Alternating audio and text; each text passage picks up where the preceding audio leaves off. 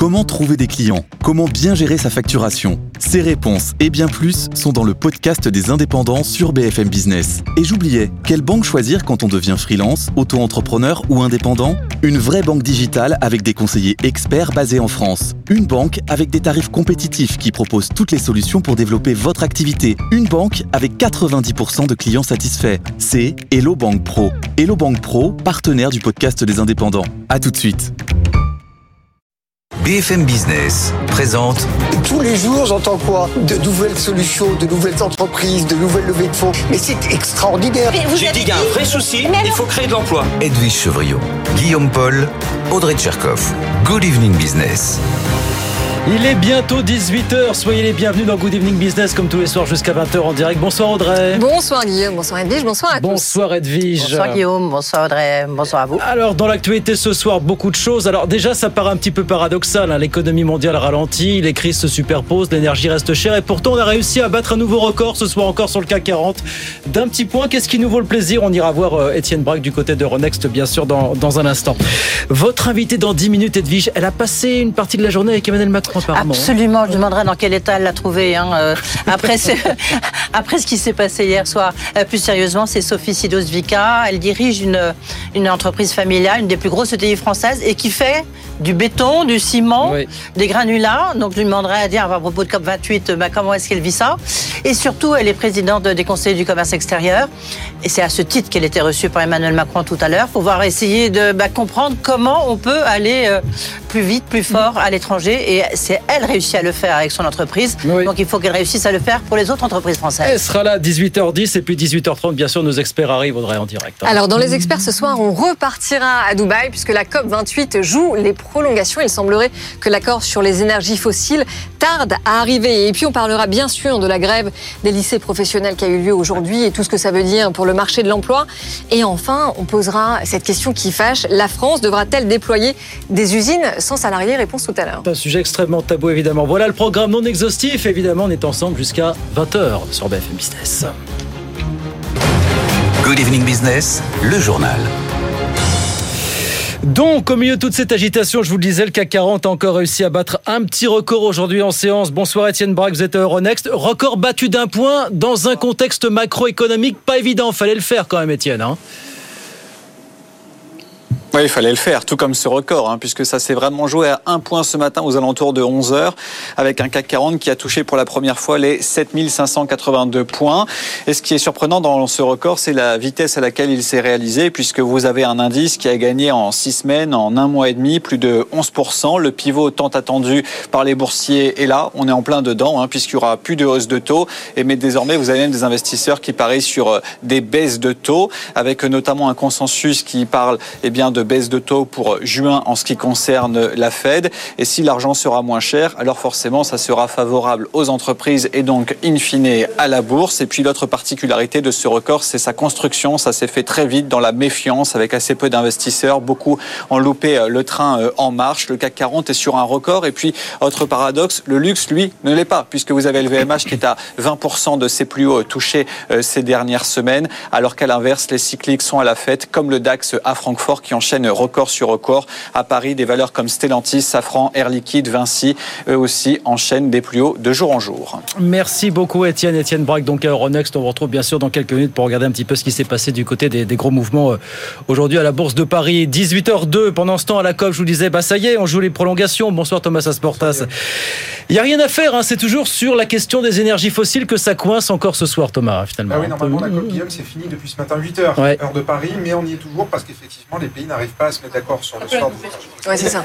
D'un côté, vous avez l'Europe, Ouais. les États-Unis, les petits États Euh, insulaires, je vais- et une je grande vais me partie rasseoir des pour, États euh, qui veulent obtenir une formulation d'une façon ou d'une autre, acte la sortie progressive. Ah, Je des peux, je peux énergies récupérer fossiles. la. Alors, apparemment, pardon Thomas, on a un petit problème pour vous entendre, preuve de micro. On va revenir à vous dans un instant, bien sûr, pour parler de, de cette COP. On va continuer à dérouler le reste de l'actualité. Pas mal de choses aujourd'hui. D'abord, côté entreprise, Renault, qui commence à sortir pour de bon du capital de, de Nissan. Il a annoncé aujourd'hui qu'il allait déjà lui rétrocéder 5% de, de son capital. Il en détient encore aujourd'hui un peu plus de 28%. Il n'est censé en conserver à terme que 15. Et puis aux États-Unis, grosse victoire, ça a été annoncé cette nuit. Grosse victoire pour Epic Games, l'éditeur du jeu Fortnite, qui a disparu depuis trois ans des magasins en ligne de Google et d'Apple. Epic avait saisi la justice, il vient d'obtenir une grosse victoire face à Google pour le coup. Antoine Hollard est à Washington pour BFM Business. Oui, victoire éclatante pour euh, Epic Games qui gagne sur tous les tableaux. Google est condamné pour un double monopole. D'abord sur la diffusion des jeux. Le tribunal estime que Google profite de sa position dominante pour imposer sa boutique, le Play Store, aux développeurs. Et puis aussi et surtout, monopole sur les moyens de paiement. Par exemple, quand un joueur de Fortnite veut faire un achat dans le jeu, il doit impérativement passer par Google. C'est vraiment là le nerf de la guerre. Sur chaque transaction, le géant du web prélève une commission très élevée, jusqu'à 30% de l'argent qui du coup ne rentre pas dans les caisses d'Epic Games. Le manque à gagner est colossal. Alors la justice dira en janvier ce que Google doit faire concrètement pour se mettre en règle. Ce jugement pourrait en tout cas avoir des conséquences en cascade pour tous les éditeurs de jeux ou d'applications. Les dominos sont en train de tomber, dit le patron d'Epic Games. C'est bientôt la fin des 30%. Il est d'autant plus ravi qu'il y a deux ans, il avait perdu un procès similaire contre Apple. Google de son côté, ne compte pas en rester là. Ses avocats annoncent qu'ils vont faire appel du jugement. Antoine Nelard à Washington pour BFM Business. On va retrouver Thomas, pardon, petit problème de micro euh, réparé. On était sur cette COP 28, Thomas, donc on le dit, prolongation depuis ce matin, les, énergies fossiles qui bloquent toujours. Ouais, alors normalement, euh, la COP c'est fini depuis ce matin, 8 heures heure de Paris, mais on y est toujours puisqu'effectivement les pays n'arrivent pas à se mettre d'accord sur le sort des énergies fossiles. D'un côté, vous avez l'Union européenne, les États-Unis, plusieurs petits États insulaires et euh, plusieurs États sud-américains qui veulent trouver une formulation qui acte d'une façon ou d'une autre la fin progressive des énergies fossiles. Et de l'autre euh, côté, vous avez l'Arabie saoudite et plusieurs pays arabes qui ne veulent pas entendre parler non seulement d'une sortie progressive des énergies fossiles, mais même d'une réduction progressive des énergies fossiles. ils l'ont fait savoir à une conférence qui se tient en même temps que la fin de la COP, la conférence de l'Organisation des pays arabes exportateurs de pétrole, l'OPAEP, ça se déroule au Qatar. Et tous ces pays ne veulent pas qu'on touche au charbon, au gaz et au pétrole. Ils l'ont fait savoir. Le ministre koweïtien du pétrole, par exemple, dénonce, je cite, l'attaque agressive des pays occidentaux. Le Bahreïn rappelle que le pétrole est un facteur essentiel de son économie. Et le ministre irakien du pétrole veut même plus loin, puisqu'il renvoie la responsabilité sur les pays occidentaux. Nous produisons cette énergie, mais nous ne sommes pas à l'origine des émissions, dit-il. C'est aux pays consommateurs de développer des technologies pour réduire leurs émissions. Donc on voit bien à quel point les positions sont éloignées. Dubaï essaie toujours de trouver un consensus, même si quelque part la dernière proposition de Dubaï fait consensus, puisque personne n'en veut les Occidentaux parce qu'elle n'est pas assez euh, ambitieuse et les pays arabes puisqu'elle est déjà trop contraignante. Voilà, donc on continue de s'envoyer des flèches alors que le timing est théoriquement terminé. Pour l'instant, en tout cas, ça continue de, négocier. On suivra ça, bien sûr. Et on en parlera, je vous disais tout à l'heure, à 18h30 avec nos experts, avec l'ancienne ministre de l'Environnement, Corinne Lepage, hein, qui a vécu beaucoup de COP et qui donc nous donnera un petit peu son sentiment sur ce qui se passe en ce moment à, à Dubaï. Merci beaucoup, Thomas. Une belle commande pour Airbus. On revient à l'actualité entreprise. C'est le Loire-Irlandais Avolon qui va lui commander une centaine d'Airbus A321 Neo. Au prix catalogue, en tout cas, il y en a pour un peu plus de 13 milliards de dollars. Et puis en France, alors figurez-vous, parmi tous les secteurs dans lesquels on cherche à recruter, on en a trouvé un dans lequel on arrive vraiment à recruter. C'est le secteur de l'industrie pharmaceutique. Énormément de contrats signés l'an dernier. Apparemment, on n'avait pas vu ça depuis 18 mois. Hélène Cornet. 16 000 recrutements l'an dernier en progression de 2,2%. Il faut revenir en 2005 pour retrouver une telle dynamique. Le secteur pharmaceutique est nettement créateur d'emplois, plutôt qualifié. La conséquence, selon le LEM, de toutes les annonces autour de la réindustrialisation depuis 3 ou 4 ans et ça devrait s'amplifier encore avec les nouveaux investissements en cours. Le seul souci est de trouver les compétences malgré des salaires attractifs, un sens au travail plutôt valorisant.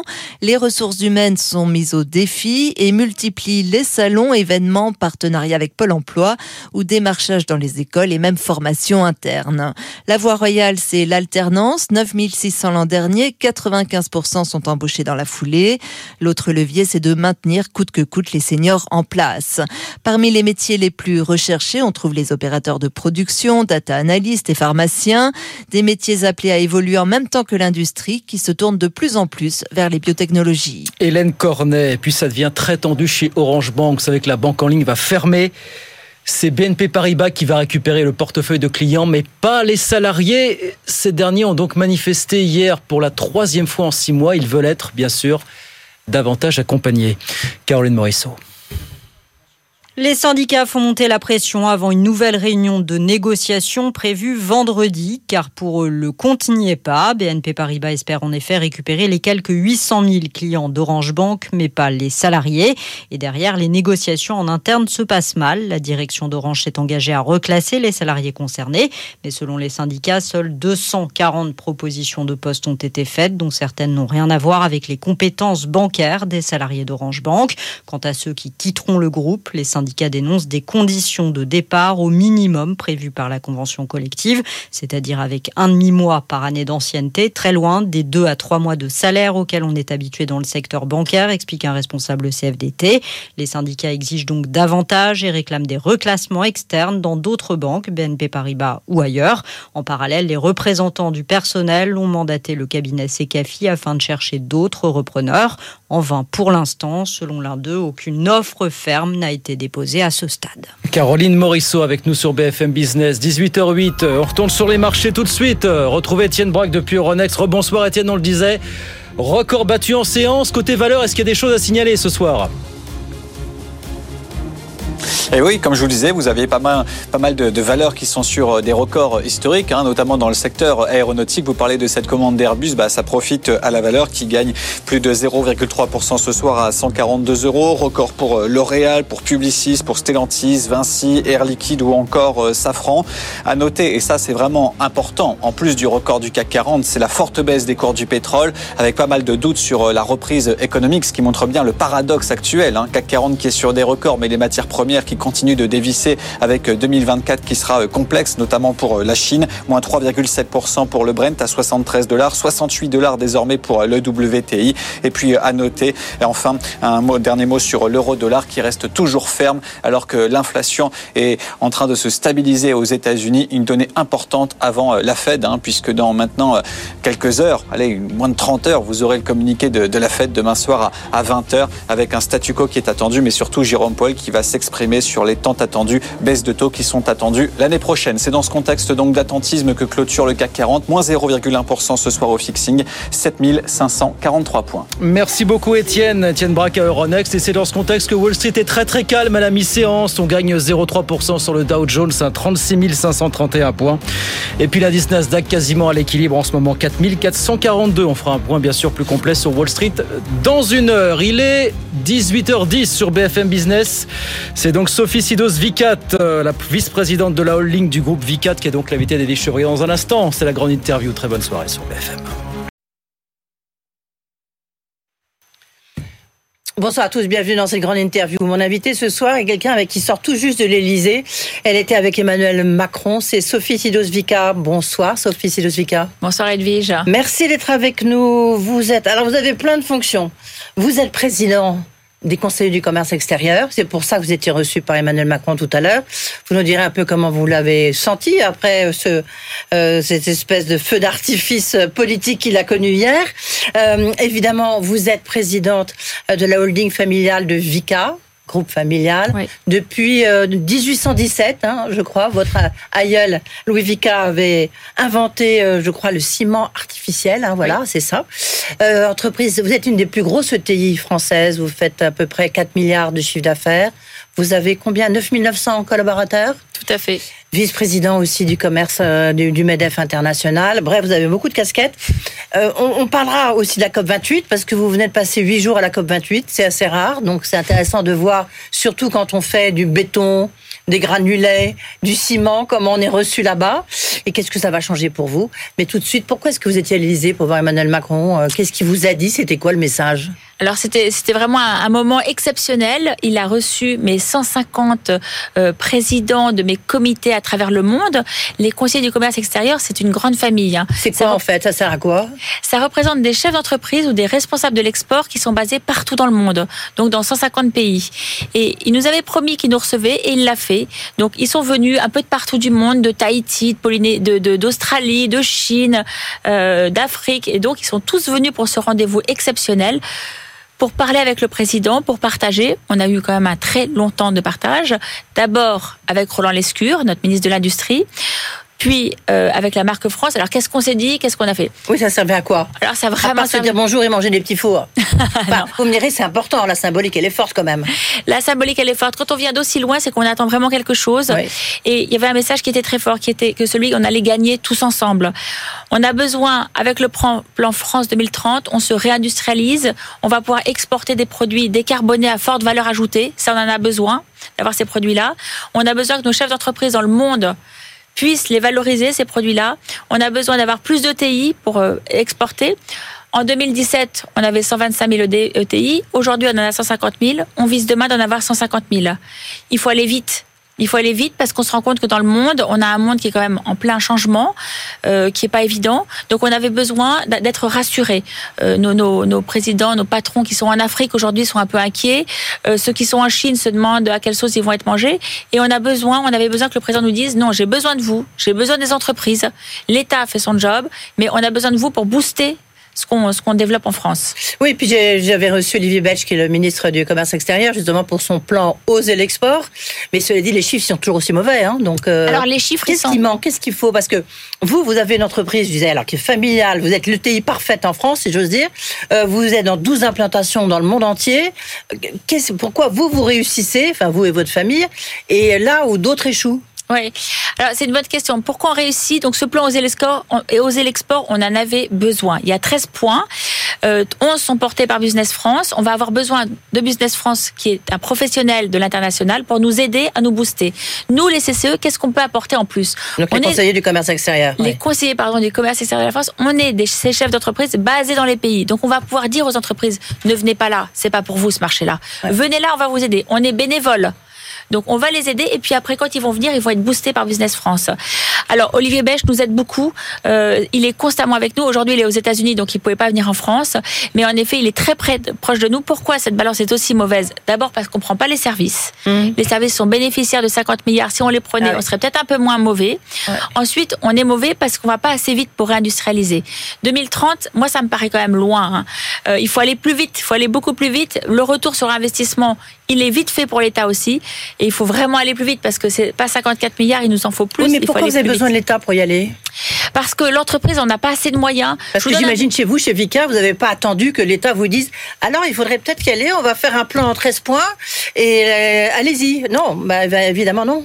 Si, alors oui et non. Euh, pour aller à l'international, non, on s'est développé à l'international, oui. Mais aujourd'hui, pour se décarboner, on a besoin de l'État. Seul, c'est des montants beaucoup trop importants, on n'y arrive pas. Je vous donne un petit exemple. Sur ma cimenterie de Montalieu, par exemple. Si La je veux cimenterie récup- Ma cimenterie qui est basée à Montalieu, dans le 38. Euh, si je veux récupérer 100% de mon CO2, c'est possible. Aujourd'hui, c'est possible. On peut décarboner à 100%. Comment est-ce qu'on fait? Comment on capte ce CO2 Comment on le mélange à l'hydrogène pour en faire du méthanol, ça c'est possible. Seul, on peut pas y arriver. C'est pas notre métier. Moi, je sais faire du ciment, je sais pas faire du méthanol. Donc, j'ai besoin d'être accompagné par des entreprises pour le faire. Et pour le faire, il faut beaucoup d'investissement. C'est le même prix qu'une cimenterie. En gros, 800 millions d'euros. Et vous l'avez là, ce... on vous donne l'argent qu'il faut? Alors, ce matin, il y avait Bruno Bonnel avec donc le, le- le plan de France 2030. Vous, vous l'avez cet argent ou pas? Ça, ça, ça, ça coûte très cher. Ça coûte très cher. Avec Bruno Bonnel, avec le plan France 2030 et avec l'Europe, avec le PIEC, on peut y arriver. Oui, on peut avoir cet argent. On peut arriver à capter tout ce CO2. Alors après, il y a plusieurs possibilités. Soit on fait ce qu'on appelle dans notre jargon du CCS, du carbone capture storage. On va aller l'enterrer. Oui. Soit on va le transformer, usage, et on va l'utiliser pour faire voler les avions ou faire marcher les bateaux. Ça, c'est génial. Ça s'est jamais fait dans le monde. On serait les premiers à le faire en France et ça serait quand même assez extraordinaire. On peut, avec le progrès technique accompagné par l'État, pouvoir le faire. Après, on pourra le vendre. Là, ça sera autre chose. Mais aujourd'hui, il faut Et arriver vous, à le faire. Et vous a dit banco ce matin, le président, là-dessus? Alors, je lui ai pas parlé de ça euh, ce matin, évidemment, ni avec Roland, mais Roland Lescure connaît très bien notre situation. Il est venu dans notre usine de Montalieu pour en discuter avec nos équipes. On a signé des projets pour y arriver, pour le faire. On va tout mettre en œuvre pour y arriver. On a de la chance à Montalieu d'être sur euh, justement un espèce de tunnel de, je retrouve plus le nom là, qui part de Montalieu, qui va jusqu'à Marseille. Euh, on, on pourrait faire descendre ce CO2 et le transformer en méthanol. Donc ça, on peut y arriver et il est convaincu qu'on va le faire ensemble. Donc là, on est en train de travailler sur ce sujet-là et je pense qu'on va y arriver. Alors là, on avait basculé évidemment sur la réindustrialisation et la décarbonation. Euh, c'est- très important. Je voudrais quand même qu'on revienne un instant sur euh, l'export. Puisque ça, Mm. c'est vous, vous changez de casquette, euh, donc c'est en tant que président des conseillers du commerce extérieur. Le, les- les- c'est vrai que les Français, et notamment les petites entreprises, parce que les grandes, les LVMH, les Airbus, Mm. ils n'ont pas besoin d'avoir un plan export. Mais c'est des entreprises comme vous qui avaient besoin euh, de, de, de cette aide de l'État. Euh, pourquoi ça marche si mal? Est-ce que ça veut dire que les grandes entreprises, justement, ne vous aident pas, ne vous emmènent pas avec elles? Oui, alors c'est vrai, on a besoin des ETI, on a besoin d'en avoir plus, on a besoin que les petites Oui. entreprises se développent beaucoup plus et Mm. plus. On dit toujours que l'export commence en France. Donc J'estime quand même qu'une entreprise, si elle est bien implantée en France, elle pourra se développer à l'export. Mm. Avec Olivier Becht, il nous a offert, il nous a ouvert différentes portes. Oui. Il estime qu'en fait, quand on travaille en France, c'est bien, mais il faut essayer l'international. Si on n'essaye pas, on aura peut-être perdu un client. Donc c'est vrai qu'il faut, il faut y aller. Il faut pas aller n'importe où ni n'importe comment. Il faut avoir des experts. Et nous sommes les experts pour les amener à l'international. Oui. Donc euh, le, vous êtes a 4500 un conseil Oui. du commerce extérieur. Et quel, est le retour? C'est l'image de la France, elle est un peu brouillée. C'est les entreprises françaises, elles y vont pas. Vous voyez, si on essaye de faire un, un- un- de retourner le projecteur, que ça donne quoi? Alors, moi, pour moi, le plus important aujourd'hui, c'est l'attractivité. Ce qu'il faut absolument, c'est qu'on soit pas 4500 demain, mais qu'on soit 45 Oui, 000. mais qu'est-ce qu'ils vous disent? Ils me Ils disent, Banco, allez-y, allez-y et servez-vous de nos outils. Et aujourd'hui, il nous a autorisé à, par exemple, utiliser la marque France, le Make It Iconic qui est en train de se développer dans les aéroports, la marque France qui se développe dans le monde entier. Et ça, c'est un outil qu'on va amener à nos signatures pour montrer beaucoup plus d'attractivité. On est aidé, on va être boosté par le gouvernement pour aller partout dans le monde. Et donc là, c'est une grande confiance qui nous est donnée parce qu'on demande aux conseillers du commerce extérieur de faire le job. Oui, mais alors Sophie Sidozvika, je repose ma question, pardonnez-moi. C'est moi, je voulais savoir qu'est-ce que pensaient vos conseillers du commerce extérieur qui sont dans le monde entier et quel, quel regard ils ont actuellement sur la France. Est-ce voilà, est-ce que c'est un regard mitigé, c'est au contraire un changement d'image? Qu'est-ce qui remonte avec eux? Mais vous allez être étonné, mais dès qu'on voyage dans le monde entier, quand on est français, on est très bien accueillis. Et ils sont fiers d'être français. Ils sont très fiers, ils ont tous pris l'avion, les 150 présidents, pour venir à ce rendez-vous qu'ils n'auraient, je crois, jamais Ouais. manqué. Donc en fait, on a beau être en difficulté. On avait par exemple notre président du Niger qui était là, notre président du Mali qui était là, et qui était fier Pourtant, d'être là. Oui, parce que l'image de la France euh, là-bas, elle n'est pas terrible. Excusez-moi, il y a un coup terrible. d'État au Niger contre la France. euh, Elle est dégradée, elle est catastrophique, mais ils sont fiers d'être français, ces patrons. oui. Et ils vont résister, ils vont aller jusqu'au bout et ils vont se développer. Alors, vous venez de passer, euh, on va reparler de décarbonation, parce que, je le rappelle, Vika, c'est la dernière cimenterie française, puisque Lafarge maintenant est passée sous contrôle suisse, donc vous Ouais. êtes seul, Ouais. euh, mais vous faites quand même du ciment, du béton et du granulat, comme je le disais tout à l'heure. Vous êtes allé à COP 28, j'ai envie de dire, c'est assez dangereux, non? Quand on fait, quand on est cimentière, euh, et c'est vrai qu'en plus on s'attend pas à avoir une femme, de faire ça. Qu'est-ce que vous avez passé huit jours à la COP 28. D'abord, ça se passe comment là-bas à Dubaï? Il Ça- fait très chaud. Oui. On marche beaucoup, c'est fatigant, mais moi j'ai adoré. J'ai adoré parce que c'est un pays qui a des grues partout, qui construit. Ah, ça pour vous, c'est l'idéal. Pour hein. moi, c'est l'idéal, c'est le rêve. Ça construit très haut, très fort et ça décarbone. Mm. Quand je dis ça décarbone, c'est qu'ils cherchent des moyens pour construire en utilisant des matériaux décarbonés. Des bétons décarbonés, ça existe. Aujourd'hui, on peut mettre moins de clinker, on peut mettre euh, différentes choses qu'il faut qu'on décarbone.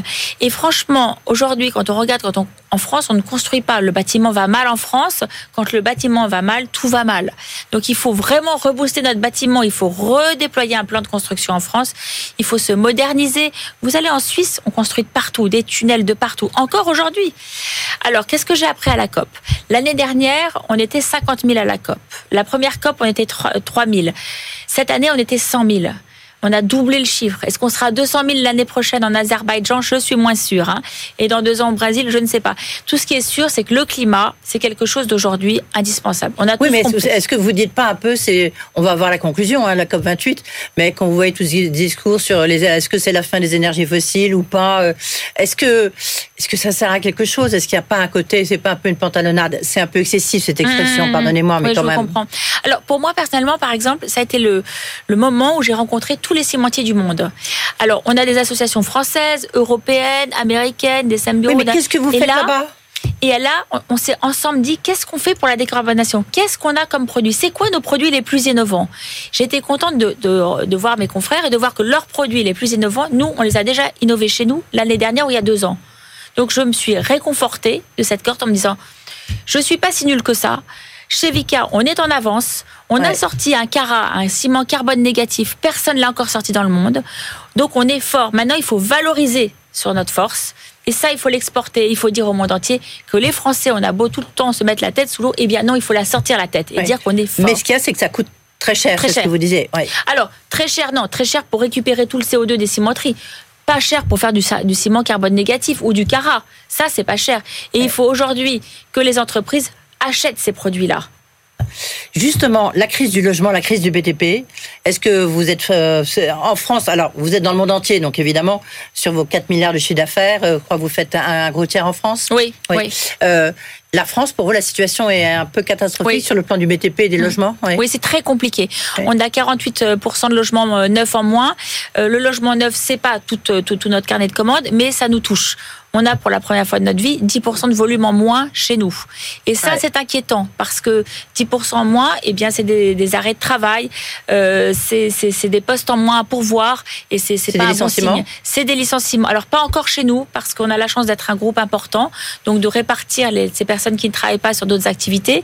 Mais euh, et puis on n'a pas l'habitude dans les entreprises familiales.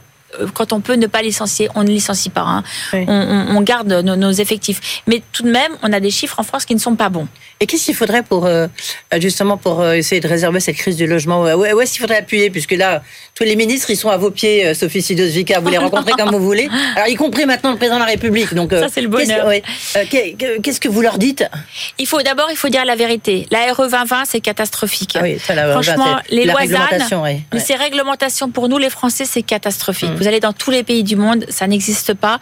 Et pourtant, on peut fabriquer de façon écologique, on peut faire des choses décarbonées, mais on est, on, a, on se tire une balle dans le pied avec la RE 2020 en proposant sans arrêt de construire en bois. C'est très bien le bois. J'ai pas de lobby bois, béton, tout est bien. Il faut tout favoriser, mais il faut pas opposer l'un à l'autre.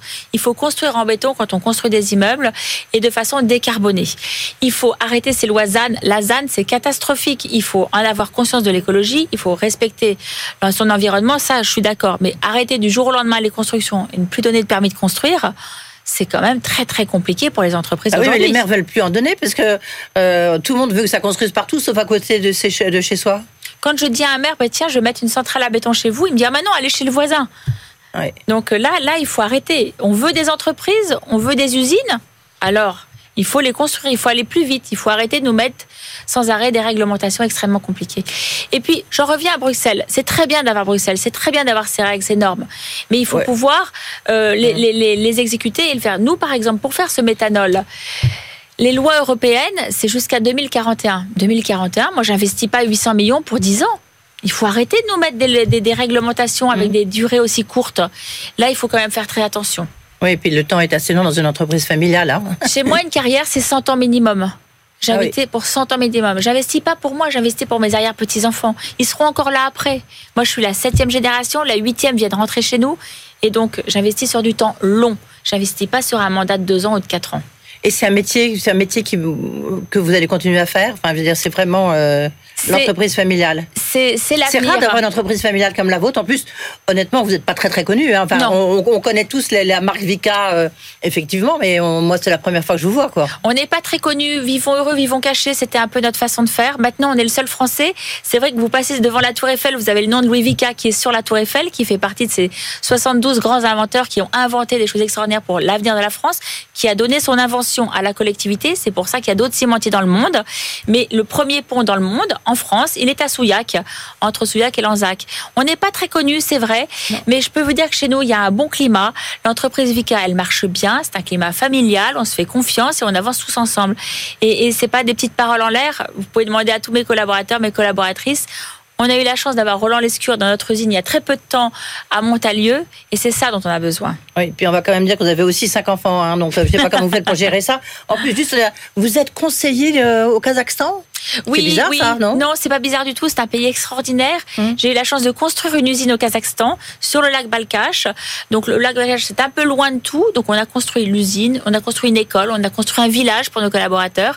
Et il fait bon, ils vivent là-bas. Et du coup, c'est un exemple que le Kazakhstan a voulu donner à d'autres entreprises. Donc ils m'ont demandé en effet de les représenter. C'est un pays où il fait bon vivre, on se développe bien. Et on vend du ciment là-bas. Et on construit et on construit euh, en plus euh, beaucoup euh, d'immeubles et de ponts, donc c'est vraiment pour vous. Merci beaucoup d'avoir été avec nous, Sophie Sidos-Vica, après cette journée quand même assez voilà marquante pour vous d'aller à l'Elysée de rencontrer le président. Restez avec nous, les infos avec Guillaume Paul. Merci. Effectivement, nouveau record historique sur le CAC 40, record d'un petit point en séance, 7582 points, donc un point au-dessus d'un dernier record qui datait d'avril dernier. Les marchés semblent déjà parier sur une baisse des taux d'intérêt du côté des grandes banques centrales. Peut-être demain, euh, en tout cas cette semaine, du côté de la Réserve fédérale américaine.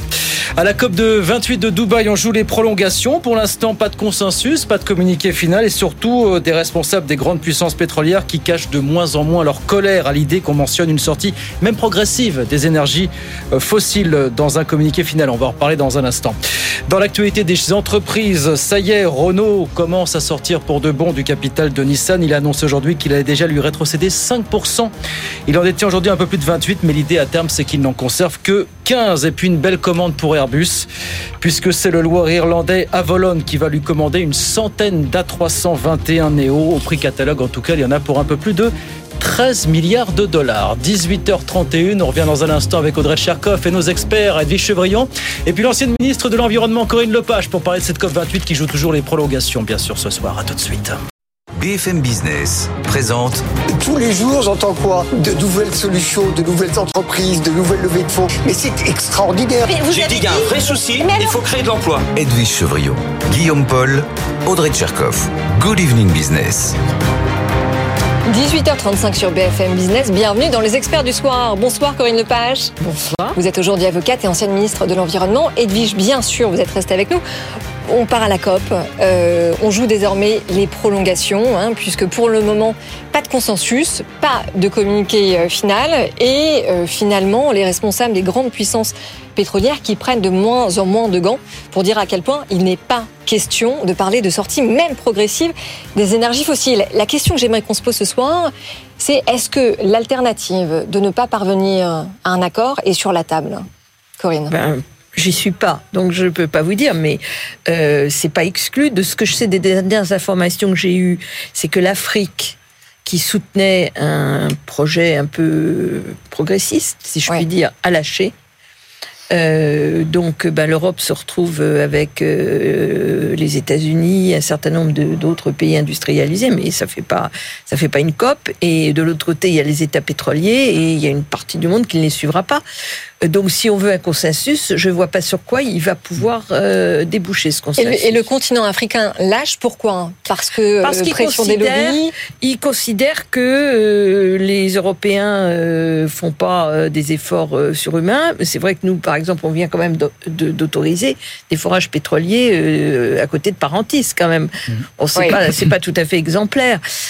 donc, donc voilà. Surtout, surtout c'est que quand même c'est facile pour nous maintenant de leur dire, voilà, il faut être blanc comme neige. Et en fait, alors qu'on a quand même pollué la, la plainte avant.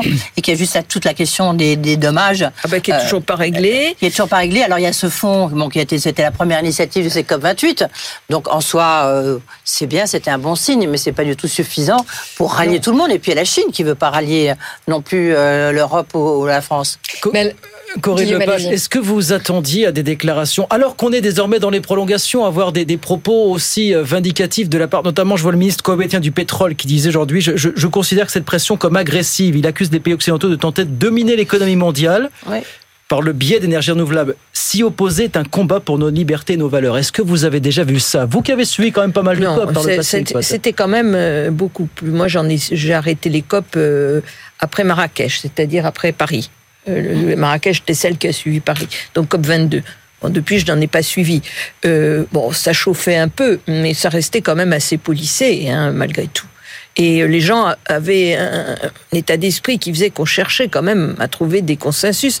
Là, on a l'impression que les pétroliers veulent pas en trouver. Oui, et, pire que ça, on a aussi l'impression absolument que les pays producteurs de pétrole remettent la faute à la fois en effet sur l'Occident qui euh, finalement a fait tout son développement économique en polluant la planète et maintenant souhaite euh, imposer sa euh, politique économique avec les énergies re- renouvelables.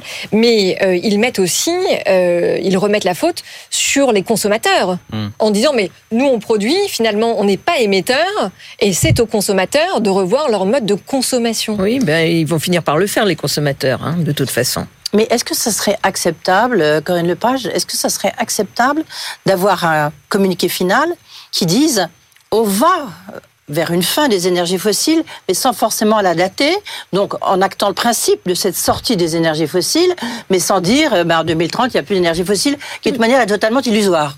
Euh, je pense qu'ils accepteront même pas ça. Je Pourquoi pense qu'ils Pourquoi accepteront même pas ça. Je pense qu'ils ne veulent pas le phasing out. Donc une réduction sans date, peut-être. Mais je pense pas qu'ils aillent plus loin. Donc on en Ce qui revient ne à sert cette à rien question. du tout. Bah voilà, bien, sert sûr, mais on en sert revient à à cette question éternelle. Peut-on faire confiance aux, aux acteurs du monde pétrolier pour sortir du pétrole et la Bah, non, réponse est mais non. bien sûr que non. Mais euh, je veux dire qu'il y avait déjà des doutes avant. Et je vais vous dire que sur la, Là, il y en a COP, la COP qui suit en Azerbaïdjan, euh, qui en plus vient d'envahir le Haut-Karabakh sans absolument aucune raison, euh, très franchement, c'est un signal lamentable. Là, là, il faut voir où on en est. Au moment, au moment où on se parle, le dernier communiqué final, enfin la dernière mouture, dit voilà, le texte laisse toute l'attitude aux pays signataires euh, de l'accord de Paris pour choisir de man- la manière de réduire leurs énergies fossiles. Oui. euh, Donc une COP pourquoi finalement? bah, pour- euh, alors bon, il y aura le. Pour discuter. Ah oui. Oui, mais Non. là, euh, franchement, euh, le problème, mais- Edwige, c'est que la le temps de la discussion, il est un peu derrière nous. Je veux dire que c'est la euh, COP 28. Ça veut dire qu'il y a eu Oui. 27 COP avant, quand Oui, même, oui. où on a eu beaucoup le temps de discuter. Euh, là, on voit quand même les ravages de, de ce qui se passe. Bon, je pense qu'il y a une responsabilité partagée, parce que c'est vrai que euh, l'Occident euh, devrait investir beaucoup plus qu'il ne le Oui. fait pour aider les pays du Sud à s'électrifier euh, sans euh, système carboné. Enfin, franchement, quand vous réfléchissez à ce qui s'est passé pour le téléphone, où aujourd'hui il y a 5 milliards de gens qui ont un téléphone portable, je pense qu'il y a à peu près 4 milliards d'entre eux qui n'ont jamais eu un téléphone fixe. Ah bah non. Bon, bah oui. Hmm. Donc pourquoi est-ce qu'on n'est pas capable de faire la même chose avec l'électricité Mais justement parce qu'il y a des intérêts financiers et économiques qui sont bien trop puissants derrière tout ça, Bah avec oui, des mais genre- gigantesques. J'entends bien, mais il n'empêche que le continent africain est un continent extrêmement ensoleillé, Ouais. qui a du vent en plus dans certaines zones. Par conséquent, ce sont des, des zones où peuvent se développer de manière massive les énergies renouvelables. Bon, c'est aux Occidentaux d'investir pour aider ces J'ai envie de pays dire, c'est le plutôt les. Chinois qui investissent parce que Oui. c'est eux qui font des, c'est eux qui font les énergies renouvelables, c'est eux qui font Alors, les, les panneaux solaires et en plus c'est, eux qui sont très très très puissants en Afrique. Hein, donc Bah c'est oui, mais ça c'est un peu de, c'est un autre sujet, mais c'est un peu de notre faute si on y est moins puissant. Euh, ceci étant, euh, les États-Unis comme l'Europe, euh, alors je dis pas qu'ils ont rattrapé leur retard. Non. Non. Mais enfin, ils ont quand même, on investit quand même beaucoup les uns et les autres dans tous les systèmes, euh, dans tous les systèmes renouvelables. Et sur le sur le front des du renouvelable, quand on regarde euh, le rapport de l'Agence internationale de l'énergie, quand on regarde le rapport RMI, c'est quand même assez enthousiasmant de voir que on a déjà, euh, je dirais quasiment en magasin, ce qu'il faut pour atteindre nos objectifs en 2030. Oui, alors sauf que justement, cette agence internationale de l'énergie, ce qu'elle dit, c'est que si on veut respecter les fameux accords qui ont été- été signés euh, à Paris, les accords de Paris, vous aviez participé à cette COP, vous l'avez dit, il faudrait arrêter tout nouveau projet de Oui, forage oui, aujourd'hui. oui, Et oui. on fait précisément l'inverse. Oui, bien sûr. Bien sûr. Donc on y non pas. seulement il faudrait arrêter tout nouveau forage, mais il faudrait arriver à réduire de 45% nos émissions de gaz à effet de serre d'ici 2030 par rapport globalement, hein, j'entends, Mhm. Par rapport à euh, 1990. Dans le meilleur des, des hypothèses, on serait à moins 2%. Et déjà, moi, je demande à voir qu'on soit à moins quelque chose. vous avez raison. Sachant Oui, que oui, les deux tiers de l'électricité en Inde euh, est produit en brûlant du charbon. Oui.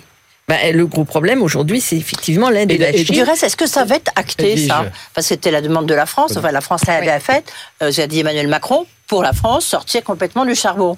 Mais c'est pas, ça ne passera pas dans le communiqué final. Hein, Non, ça ne sera pas. Et parce d'ailleurs, que les, les Chinois, les, voire les Allemands, ils vont pas signer. Et d'ailleurs, puisque ce dont vous parlez concernant l'Inde, la très grande dépendance de l'Inde au charbon, il y a une autre déclaration du ministre Koweïti du, du pétrole qui dit Je m'étonne de l'insistance inhabituelle à priver les peuples du monde de cette source essentielle d'énergie. Il parlait du pétrole, ça aurait pu être le charbon.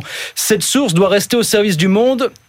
Il dit il y a encore peut-être 700 millions d'Africains qui n'ont pas encore accès à l'électricité. Oui, c'est très malin, c'est très malin de jouer sur les sentiments du- comme ça. Euh, Bien sûr qu'ils ont besoin de l'électricité, mais euh, Ou du regardez ce nucléaire. que ou du nucléaire pour ceux qui soutiennent le nucléaire. Mais regardez ce qu'avait essayé de faire Borloo il y a dix ans Ouais. pour électrifier le- le- le- L'Afrique. Ah Bon, effectivement, il y a beaucoup moins d'intérêt financier à aller faire du renouvelable en Afrique que de continuer à leur Ah bah, les marges du- sont du- beaucoup du moins pétrole. importantes, c'est clair. Alors oui. là, je suis pas tellement Edwige. sûre parce que l'Afrique était devenue un espèce d'Eldorado justement pour beaucoup d'investisseurs européens et surtout français. Jean-Louis Borloo et d'autres, ils avaient essayé justement de développer euh, le nucléaire, pas le nucléaire, les renouvelables. Là-bas, euh, il y a aussi beaucoup d'intérêts un peu contradictoires. On va Oui, rester mais regarde, soft. re- euh, il faut voir quand même que le renouvelable est devenu rentable, point 1. Oui, ça c'est sûr. Que l'année dernière, il y a eu plus d'investi- plus d'investissements dans le renouvelable vrai. que dans les euh, hydrocarbures. C'était la première année, 2022. Donc ça, c'est quand même quelque chose de quelque Ça, c'est chose d'intéressant. C'est Ouais, vrai, mais pour en revenir à ce que vous disiez, Corinne Lepage, si les dirigeants du monde entier ne parviennent pas à adresser cette année à Dubaï la cause principale du réchauffement climatique, qui est la production des énergies fossiles, après 28 ans de conférences sur le climat, c'est que, un, il y a un problème de méthode, et deux, encore plus grave, il y a un vrai problème de sincérité. Oui, euh, il y a un problème de, de sincérité. Et vous savez, il y a ce qu'on appelle le G17. Le G17, Oui. c'est le regroupement de tous les États euh, pétroliers, qui bien entendu ont des intérêts croisés avec un certain nombre de très grandes sociétés pétrolières. Tout ça marche un peu ensemble. Bon, Oui. Euh, et euh, bah, ils se sont, ils se sont très bien organisés euh, pour cette COP. Ça me rappelle un peu, toute chose étant comparable, euh, Copenhague. Ah oui, absolument, 2009. Le drame de 2009. Copenhague. Oui, le drame eh ben, de Copenhague. en Copenhague, où normalement on aurait dû arriver à un accord, qu'est-ce qui s'est passé? Les pétroliers se sont débrouillés pour créer de toutes pièces un, un- ce qu'on a appelé le, le, le Jack Gate. En fait, euh, une contestation à partir de, de, de, de, de vols de, de mails euh, qui étaient complètement Ah ouais. sortis de leur contexte. Ça a foutu une pagaille incroyable. Il n'est rien sorti de Copenhague. Alors, sauf qu'en réalité, à Copenhague, c'est un peu la première fois où on a euh, acté d'un montant de financement des pays riches vers les pays pauvres pour les accompagner justement dans leur Oui, transition. Vous avez raison. Mais le souci, c'est que tout a été signé sur la base de contributions volontaires, 100 milliards par an, et personne n'a jamais rien financé. Alors, euh, on est à, en 2023, on n'est pas tout à fait encore aux 100 milliards. Ouais. C'est pour ça que le fonds dont parlait Ouais. Edwige tout à l'heure, qui est un autre fonds, Oui. Qui est un fonds de pertes et dommages, c'est-à-dire c'est destiné non pas à permettre l'adaptation, ni même à permettre. c'est réparer. C'est Mmh. donc c'est déjà Mmh. un aveu d'échec. Oui. Bon, alors ça se conçoit très bien par rapport à certaines zones. C'est déjà, c'est déjà très important, cet aveu d'échec, hein, quand Oui. même. Mais euh, pour l'instant, qu'est-ce qu'il y a? Il n'y a même pas un milliard dans ce fonds. Ah non, non, non, la je crois que c'est 100 millions, enfin, il y a très peu. C'est Quelques quelques, centaines de millions, quelques centaines Ah de millions d'euros. Donc, oui. c'est des cacahuètes. En fait, c'est c'est- c'est une aumône. Donc là, il est 18h45. On joue les prolongations depuis 8h ce matin du côté de Dubaï. Alors, euh, le fait de voir effectivement des, des pays, des parties prenantes s'envoyer des, des pics au-delà du, de, de la date euh, butoir, c'est très très rare. Jusqu'à quand on peut jouer les prolongations dans ce genre Oh, de bah, COP, euh, ce genre d'événement Moi, ce que j'ai vu, Et à un en moment donné, général, quand même, ça devient un peu grotesque. en général, les COP, elles s'achevaient le vendredi soir, sur le papier. Ouais. Souvent, dans la nuit du vendredi au samedi. À Paris, ça s'était passé comme ça. hein. Oui. Dans la nuit du vendredi, voire le samedi matin, voire le samedi midi. Ouais. J'ai jamais vu plus. Ah oui, parce qu'après, il y a les télés, il y a les médias, et il faut bien co- communiquer. Oui, et puis- À Paris, c'était ça. Rappelez-vous, les, les larmes, soi. les les, larmes, gens, les gens ont leur billet pour les larmes de. Laurent. Fabius, les larmes de Laurent Fabius le samedi matin au Ouais, sortir d'une ouais, nuit. De... Jusqu'à combien de temps on peut jouer les prolongations dans cette configuration à cause de vous, euh, Oh, à je votre pense avis que jusqu'à cette nuit. euh, Après, qu'est-ce que vous voulez Oui, dire? Jusqu'à et- vendredi Je pense pas. Je sais pas. Enfin, de toute façon, en réalité, l'alternative de ne pas parvenir à un accord, elle est finalement assez peu probable. Bon, enfin, ça serait historique en tout cas si ça se passait, euh, mais ça serait un signe d'échec à la fois pour le multilatéralisme, Oui. mais surtout pour les Émirats Arabes Unis. Ça Ah serait oui, un désaveu pour ça, terrible. quelque part. euh, Ben, oui, mais quelque part, on en a à se demander si c'est pas ça qu'il faut pour qu'il y ait un, Un choc. Non, vous n'y pensez pas. Vous n'imaginez pas un échec, une absence de communiqué final. Ben, écoutez, pour dire quoi? Et en même temps, ne vaut-il pas mieux une absence de communiqué final qu'un communiqué ambigu, euh, voilà, qui ne servira à rien? Si vous voulez. Si c'est ça, c'est la fin de la COP, euh, Madame. euh, Eh ben, écoutez, euh, c'est possible. Peut-être pas forcément. euh, c'est pas sûr, c'est pas sûr parce la- que vous avez quand même beaucoup de choses qui se passent au niveau international.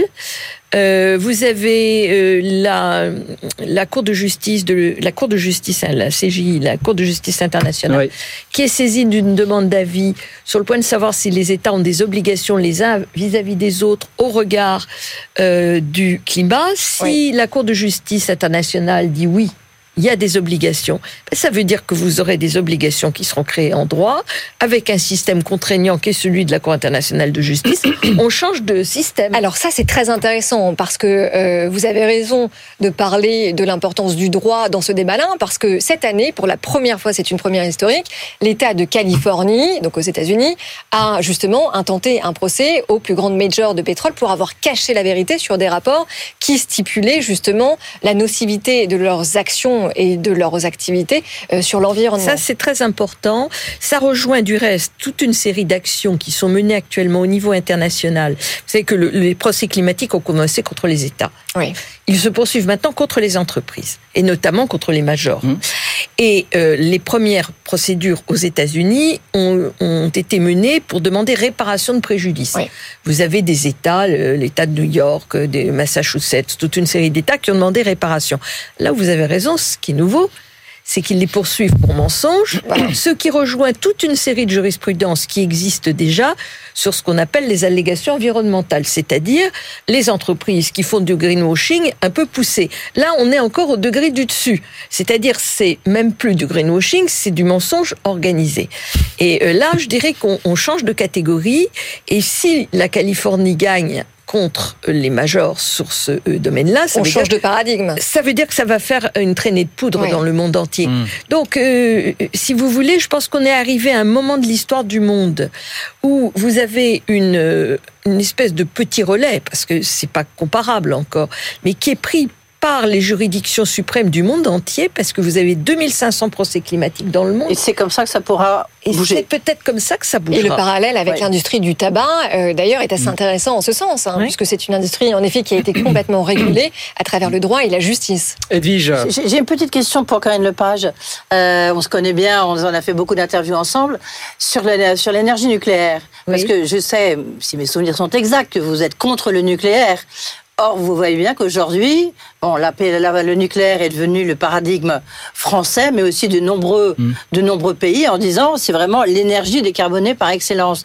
Est-ce que quelque part vous dites bah, finalement ils avaient raison, ou vous restez toujours très anti-nucléaire? Alors, j'ai une position, j'essaie toujours d'être nuancée. Euh, je ne crois pas du tout au développement des gros EPR et tout ça. Ouais. Euh, parce, que ça parce que ça coûte les yeux de la tête. Parce que c'est très les long. Les deux qu'on a construits, c'est sûr. Mais enfin, il faut ça coûte les, les, yeux de la tête. les prochains pourraient coûter moins oui. cher en théorie. Bah, hein. ouais, sauf que c'est de nouveaux prototypes qu'on va relancer. Euh, et puis le problème, c'est que voilà, je voilà. vais y venir. Euh, le problème, c'est aussi la, la durée. Euh, chez nous, euh, le patron d'EDF, Monsieur Raymond, euh, dit bah, si on y arrive pour 2040, c'est bien. Mmh. On fait quoi entre 2023 et 2040 ouais. Bon, donc moi, ce on qui m'intéresse, le parc nucléaire. On les construit. Euh, on essaye de, de, garder notre parc. On fait le grand carénage. On fait le grand carénage euh, qui avec, coûte aussi très cher. Qui ouais. coûte très cher, et puis on a quand même un, un, parc vieillissant malgré tout. Bon, alors ce qui est intéressant, c'est de se poser la question des SMR, c'est-à-dire mmh. des petits réacteurs. Vous savez qu'il y a beaucoup de technologies oui, oui, on en parle qui souvent sont, sur BFM Business, bien sûr, qui sont possibles. Bon, aujourd'hui, on n'a pas de recul. Le, le, le système qui était le plus avancé, il y a deux systèmes qui étaient avancés aux États-Unis. New Scale qui s'est arrêté mmh. il n'y a pas longtemps. Et puis il y a une plateforme au, en Russie qui a euh, qui, qui est un peu le modèle des euh, de ce qu'il y a sur nos navires à propulsion nucléaire. Hein. C'est un peu le, le, même système. Alors ils se sont arrêtés pourquoi? Parce que c'était trop cher. Les, les, les, prix ont, les prix ont complètement dérapé, donc pour le moment c'est arrêté. Ça ne veut pas dire que ça ne reprendra pas. Euh, puis il y a toutes les études de sûreté à faire, voir si, euh, parce que c'est plus petit, c'est moins dangereux. Logiquement, oui, ça devrait l'être, mais ouais. euh, il reste quand même à voir tout ça. Et puis il y a des modèles, par exemple, qui, euh, je vais très vite, euh, qui, à mon avis, sont très intéressants parce que c'est les modèles à sel fondu euh, qui permettent de réutiliser les vieux déchets nucléaires. Ah oui. Mais sans sodium. C'est-à-dire qu'on n'a pas les problèmes qu'on a eu à Creil-Smallville avec les risques de oui. fuite de sodium et de, d'incendie de, de, sodium qui est mmh. absolument impossible à maîtriser. Là, les sels fondus, c'est liquide.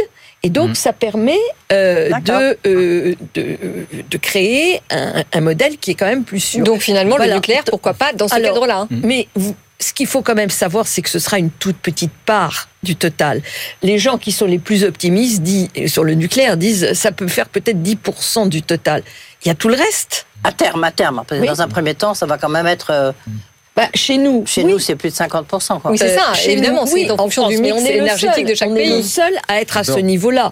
Ailleurs, c'est quand même aujourd'hui une part résiduelle, c'est 9% à peu près. Bien, vous, vous nous avez soufflé parce qu'on se demandait depuis cet après-midi comment allait se terminer cette COP et qui allait devoir céder pour qu'on ait un consensus, un communiqué final, peut-être ce soir, peut-être cette nuit, peut-être Là, je suis demain peut-être matin. grande pessimiste. Et vous, vous nous dites, on pourrait ne pas avoir, c'est ça qui me. Bah, j'en sais ne rien. pas Moi, avoir je de suis pas- communiqué je vais final. vous dire, je suis pas Madame Soleil. hein, non, non, ne- mais j'en sais rien. l'habitude de ce genre d'événement. Ça s'est jamais passé. Ça n'est Parce jamais que arrivé, tout le monde voulait toujours arriver à un consensus. Là, je ne sais pas s'il n'y a pas des gens qui ont envie que, que ça casse. Bon, ben ça, Quelles sont les stratégies en fait derrière saura. ça? J'en sais rien. Ça, on le saura effectivement peut-être dans les prochaines heures. Oui, on va suivre ça de très près, On- évidemment. On a trois minutes pour dire un mot parce que c'est une chef d'entreprise euh, tout- qui était avec vous tout à l'heure, Edwige, hein, Sophie euh, Sidos Sophie Vicat, vice-présidente de la holding du groupe Vicat. Comment est-ce qu'elle regarde ces enjeux de transition Bah, énergétique C'était intéressant parce que justement, elle a passé huit jours elle, Ouais. là-bas, euh, à Dubaï. Alors, elle a vu des tours comme elle fait du ciment, euh, du béton, euh, mais décarboné. Oui, Enfin, oui. Elle, elle disait c'est très intéressant parce que d'abord, j'ai rencontré tous mes concurrents. Euh, on était tous sur place et on a essayé, on a échangé un peu nos procédés pour savoir comment on peut décarboner. Donc, on a envie de dire, euh, c'est quand même un peu bizarre d'avoir des cimentiers à Dubaï. Et, et en même temps, c'est quand même intéressant de voir qu'ils en profitaient pour essayer de voir comment on peut décarboner. C'est là où je dis que les COP, visiblement, c'est quand même utile, même s'il n'y a pas Oui, d'accord, parce que dialogue avec les c'est un dialogue avec, euh, avec tout le monde. Quoi. Ça, moi, c'est le vertu donc. Oui, c'est bien que les gens se rencontrent. Euh, et c'est vrai que le ciment. Euh, c'est- très intéressant d'aller vers du ciment décarboné, Oui. ou Ah vers oui, de oui. l'acier, vers de l'acier vert Ouais. aussi. Ouais. Parce que c'est des, des, des industries. puis d'enterrer le qui CO2, utilisent de le faire partir, expliquait de- ça entre d'énergie, c'est très énergivore. Et donc, euh, de passer à un système décarboné, peut-être à, base d'hydrogène, par Ah bah, exemple. c'est absolument essentiel. euh, c'est très Mais intéressant. très- déjà, elle dit c'est déjà possible avec le, le- le ciment. Ce qu'il y a, c'est que par exemple, pour changer euh, tous ces, ces fours, la réindustrialisation décarbonée, ça coûte très cher. Et à ce moment-là, faut quand même, elle a besoin de l'État. Parce qu'une entreprise ne peut pas forcément le Évidemment, faire. oui. Mais euh, Elle a le sentiment d'être assez accompagnée à cet égard ou pas Oui, oui, oui, mais il y a des gros enjeux. hein. C'est comme des centaines de millions de- d'euros. Donc, Mm. euh, pour la France, même dans le cadre, puisqu'on en parlait euh, ce matin de euh, France 2030, Oui. c'est quand même des sommes très importantes hein, qu'il faut sortir pour, Mais- pour mais- aider mais- ces entreprises à, à décarboner. Elle a une petite phrase qui réduit. Moi, je sais faire, de, je sais faire du ciment, je sais pas faire du méthanol, quoi. Voilà, Oui. tout simplement. Tout dit donc, il faut qu'on l'aide à faire du méthanol. Voilà. En tout cas, un Ouais. profil assez fascinant puisqu'on précise aussi qu'elle a cinq enfants. Oui, et qu'elle est présidente du conseil et des conseillers du commerce extérieur. Donc, c'est Accessoirement. 4500 à travers le monde. Et c'est pour ça qu'elle a été donc reçue euh, tout à l'heure euh, par Emmanuel Macron pour essayer de dire, allez, il faut exporter. Elle, elle exporte. Ouais, Sur ouais, ces donc 4 milliards, elle fait qu'un, un- même pas un tiers, un quart en France. Ah bah voilà, ça. donc ça peut marcher. Bel Bon. exemple. Pour Bel conclure, exemple, pour conclure En Corinne Lepage, femme. vous restez, Oui, vous, restez, Corinne. vous restez optimiste quand même, Corinne Lepage, pour les prochaines. Ouais, écoutez, il y aura un façon, communiqué final. faut- je, je vais vous dire, euh, de toute façon, il faut avancer. Il faut avancer. Il y a un communiqué final. Non. Non. Edwige Chevrillon regarde en live. Ah oui, je- sur non, mais au cas où, au cas où. mais oui. Quelqu'un va devoir céder et faire un pas vers l'autre Ah dans bah, les écoutez, prochaines heures, Corinne Lepage. Voilà, on verra bien. Oui, Edwige. J'en profite pour dire, Ouais. demain, Oui. je reçois un horrible personnage pour euh, Corinne Lepage. Olivier Gantois, qui est le président de l'UFIP, euh, de l'Union des, non, industries pas- pétrolières. Mais non, c'est pas un autre Ah bah, ça Ah bah non, mais bien. c'est la fonction. Vous allez le donc on va voir si c'est lui qui a gagné. Soit Corinne Lepage avait gagné au ce soir, donc le là Ouais. Pour le climat, et puis Ouais. demain, c'est peut-être lui qui on, aura gagné. on ne fera pas la transition énergétique sans ces personnages, de toute façon. Voilà. peut-être comme euh, chef d'entreprise, mais comme citoyen, il aura perdu. Absolument. Perdra tous. Eh ben, on Et lui- ça, c'est le meilleur fin. On lui posera la question demain. Merci beaucoup Corinne Lepage d'être passée nous voir, avocate, ancienne ministre de l'Environnement. Merci beaucoup d'être passée nous voir. Merci de à votre demain. invitation. 18h10. Audrey, on se retrouve nous bah, dans un instant, bien Ben sûr. oui, on restez avec hein. nous. On continue à décrypter l'actualité économique avec les meilleurs experts, bien sûr. Absolument, les records sur le CAC 40, cette COP 28 et puis plein d'autres choses à voir ensemble jusqu'à 20h. On est ensemble juste euh, sur BFM Business. Bien évidemment, à tout de suite. À tout de suite.